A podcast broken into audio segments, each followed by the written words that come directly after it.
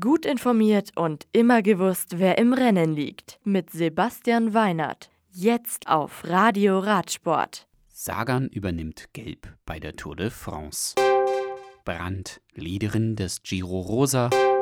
Schurter holt 29. MTB-Weltcup. La Roche-sur-Yon. Peter Sagan gewinnt die zweite Flachetappe der 105. Tour de France über 182,5 Kilometer. Der Slowene beschert damit seinem Team Bora Hansgrohe auch deren erstes gelbes Trikot bei der Tour de France und geht morgen als Gesamtführender ins Rennen. Zweiter wird Sonny Colbrelli von Bahrain Merida vor Arnaud Demar von Groupama FDJ. Bester Deutscher ist Lotto-Sudal-Profi André Greipel auf Rang 4.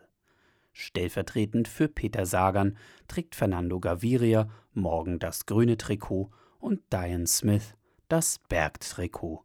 Bester Jungprofi ist Fernando Gaviria vor Dylan Gronewegen. Die Auszeichnung des kämpferischsten Fahrers geht an Lokalmatador Sylvain Chavanel von Team Direct Energy.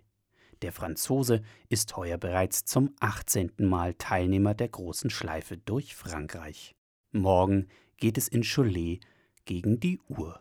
Das Mannschaftszeitfahren ist 35,5 Kilometer lang und Eurosport überträgt die Etappe ab 15 Uhr live.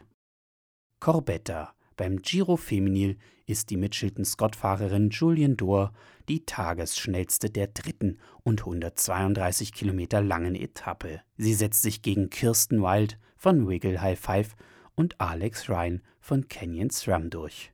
Lea Kirchmann aus Kanada übernimmt das Malia Rosa von ihrer Sunweb-Teamkollegin Lucinda Brandt. Das Trikot bleibt damit weiterhin in den Reihen des Teams Sunweb. Morgen steht in Piacenza die vierte Etappe mit 109 Kilometern und einer Bergwertung auf dem Programm. Fulpmes.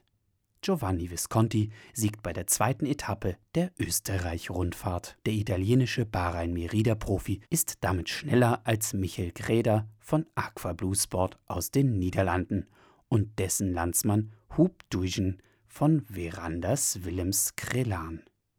Visconti ist außerdem Gesamtführender der Rundfahrt. Bester Deutscher ist wieder Georg Zimmermann vom Tirol Cycling Team auf Platz 12. Morgen geht es von Kufstein über 133,6 Kilometer aufs Kitzbühler Horn mit insgesamt 2607 Höhenmetern. Comezzadura Val di Sole Nino Schurter feiert in Italien seinen 29. Cross-Country MTB Weltcup-Erfolg. Der Schweizer vom Scots Ram Team setzt sich nach einer Stunde und 26 Minuten gegen den Südtiroler Gerhard Kerschbaumer vom Team Tarpago Carbogas und Mitfavorit Mathieu van der Poel von Corendon Circus durch. Manuel Fumic erwischt einen schlechten Tag und wird am Ende 36. Das Rennen der Damen gewinnt Maja Vlosowska vom Cross Racing Team vor Emily Betty von Trek Racing und Weltmeisterin Yolanda Neff.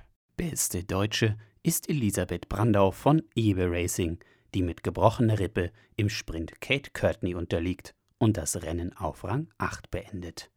In einer Woche geht der Weltcup in der Höhe in seine nächste Runde.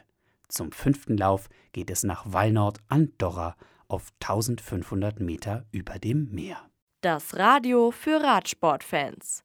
Im Web auf radioradsport.de